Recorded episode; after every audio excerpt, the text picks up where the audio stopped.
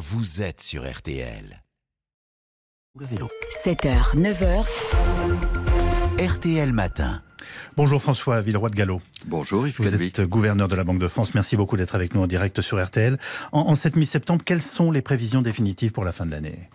Alors nous venons d'actualiser nos prévisions Oui. en toute indépendance et évidemment il y a des grandes incertitudes hein, euh, à, à la suite de, de la guerre russe en Ukraine. Mais je crois qu'on peut résumer trois temps autour de trois R euh, d'une certaine façon, Yves Calvi. Cette année, résilience. Et l'économie française résiste plutôt mieux que prévu. Nous avons un peu remonté notre prévision de croissance.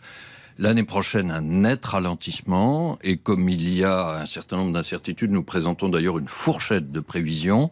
Et puis en 2024, une nette reprise. hein. Donc résilience, ralentissement, reprise. Je crois que ce cycle-là est clair, même s'il y a des incertitudes sur les chiffres précis. Alors justement, ça veut dire quoi en chiffres, même si on a bien compris que ces chiffres ne sont pas définitifs? Alors, pour l'année prochaine, nous avons un scénario de référence. Je dirais pas que c'est un chiffre certain, mais à plus 0,5, donc une croissance faiblement positive. Et puis nous avons autour de cette référence une fourchette entre plus 0,8 et moins 0,5. Voilà. Donc le plus probable, c'est une croissance faiblement positive l'an prochain. Donc vous nous, enfin, vous, vous nous annoncez, et on a bien compris que ces chiffres ne sont pas définitifs, mais ce qu'on peut appeler un net ralentissement de la croissance en France. Oui, ça, je crois que c'est le choc euh, de, de la guerre russe en Ukraine. C'est une facture énergétique qui augmente beaucoup et qui, évidemment, ralentit l'économie française. On a les chiffres pour cette année Sur cette année, nous nous attendons à une croissance de 2,6%. Et si on essaye d'estimer ce, choc, hein, ce surcoût énergétique euh, sur euh, l'économie française, on est probablement de l'ordre au moins de 3 points de PIB. Ça fait plusieurs dizaines de milliards d'euros. Ça frappe d'ailleurs non seulement l'économie française, mais tous nos voisins européens. Côté inflation, euh, où en est-on Vous aviez dit en juin sur RTL que l'objectif en 2024 était de descendre à 2%. Est-ce que vous le maintenez? Alors aujourd'hui, euh, l'inflation est en France autour de 6%. Oui. C'est la moins élevée d'Europe, mais c'est évidemment trop. hein. Le- la moyenne européenne est à 9. Oui. C'est évidemment trop. Nous prévoyons qu'il y aura euh, un pic d'inflation d'ici début 2023. Euh, L'incertitude tient toujours au prix de l'énergie et en particulier du gaz, hein, qui sont très volatiles, mais pic d'ici début 2023. On devrait donc commencer à redescendre en 2023, moyenne entre 4 et 5, et revenir vers 2% d'inflation d'ici 2-3 ans. Au- oui, nous- c'est c'est d'ailleurs le sens de l'action que nous menons avec la BCE et la Banque de C'est France. en effet votre travail. Ce, ce pic d'inflation, vous le situez aux alentours de combien? Alors, il est probablement pas très loin du niveau actuel, euh, autour de 6% ou, ou- ou un peu plus. Euh, J'ai simplement une prudence sur le chiffre exact et le mois exact, car encore une fois, l'élément le plus incertain aujourd'hui, c'est le prix de l'énergie et en particulier le prix du gaz.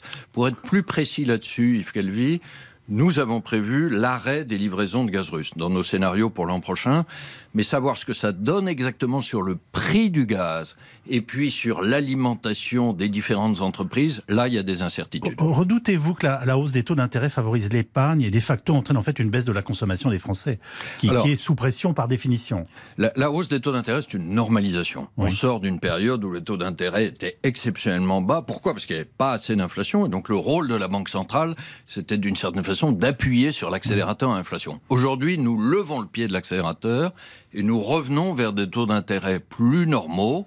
Euh, on peut prendre l'exemple du crédit immobilier. Le crédit immobilier a, a- a été un temps à 1,1, 1,2%, ce qui était des taux historiquement bas. Il remonte progressivement d'environ 0,01 par mois. Mais je vous cite la moyenne sur les 15 dernières années, on l'a peut-être oublié, elle était à 2,7%. On est aujourd'hui de l'ordre de 1,5. Vous voyez, on est très loin encore de la moyenne historique. Pen- Pendant qu'on aborde la question des taux immobiliers, est-ce qu'ils vont être effectivement euh, impactés? On, on sait qu'ils sont repartis à la hausse, vous venez de l'évoquer, euh, et est-ce que vous craignez pour autant une vague de surendettement? Alors, nous ne voyons pas aujourd'hui de vague de surendettement. Vous savez que la Banque de France aide les ménages à traiter leur situation de surendettement et on publie chaque mois un baromètre de l'inclusion financière. La tendance à la baisse des dossiers de surendettement se poursuit. Sur le crédit immobilier, il fonctionne aujourd'hui bien en France. Le crédit immobilier est sain. Je note d'ailleurs que presque plus de 95% des Français ont des crédits immobiliers à taux fixe, c'est-à-dire qu'ils ne sont pas affectés par la remontée des taux. Euh, la croissance du crédit immobilier est plus forte que dans les autres pays européens et le taux est plus bas. Donc ça, c'est des bonnes nouvelles. Il y a un sujet qui a été posé, c'est le sujet dit du taux de l'usure. Le taux de l'usure, c'est un taux plafond du, du, crédit immobilier qui est fait pour protéger les emprunteurs. Alors certains ont proposé une remontée accélérée, exceptionnelle de ce taux Oui. d'usure. Je crois qu'il faut faire très attention. C'est un danger Parce- absolu, non? parce que la, la loi est là et qu'il s'agit de protéger les emprunteurs. Euh, ce que nous allons faire à la fin de ce mois, c'est d'appliquer les règles existantes euh, qui vont conduire euh, à un relèvement bien proportionné de ce taux plafond. Et nous en avons parlé avec le ministre Bruno Le Maire et avec les banques. Ceci permettra de régler les cas d'accès plus difficiles au crédit immobilier qui a pu y avoir ces dernières semaines, notamment pour les emprunteurs les plus âgés. Les Français sont très attachés au livret A. Pouvez-vous d'ores et déjà nous dire euh, que le taux va être relevé? Alors, je ne peux pas vous dire de chiffres euh, aujourd'hui, Yves Calvi, parce que ça dépendra de la moyenne de l'inflation et des taux d'intérêt d'ici la fin de l'année. Nous ferons le calcul au mois de janvier. Mais il y a eu un relèvement, deux relèvements significatifs Significatif, cette année, hein, puisque on est passé de 0,5 en début d'année à 2% aujourd'hui. Il y aura sans doute un nouveau relèvement en février euh, l'an prochain. Donc c'est envisageable. Euh, ça, pas ça chiffres, mais correspondra là aussi. même probable, si je comprends bien. crois, euh, au milieu de toutes ces incertitudes, si vous me permettez la réflexion, Oui. je crois que la Banque de France tient un discours de lucidité, mais pas un discours d'anxiété. Nous avons des règles, elles sont faites pour être appliquées. Ça vaut aussi sur, sur le livret A. Et l'économie française a les moyens de surmonter les risques de la période actuelle. C'est ça que je, veux dire ce matin. En particulier quand on regarde l'emploi, il est solide. Quand on regarde les marges des entreprises, même, je vais le dire avec prudence, quand on regarde le pouvoir d'achat des ménages en moyenne, dans notre prévision, ces, trois variables, hein, l'emploi, le pouvoir d'achat, les marges des entreprises, sont en 2024, au terme de ce cycle, meilleures qu'elles n'étaient pré-Covid. hein. Donc l'économie française a les moyens, si nous nous mobilisons tous, d'affronter ces chocs difficiles. Le choc Covid, nous l'avons affronté, et le choc Ukraine. Les prévisions.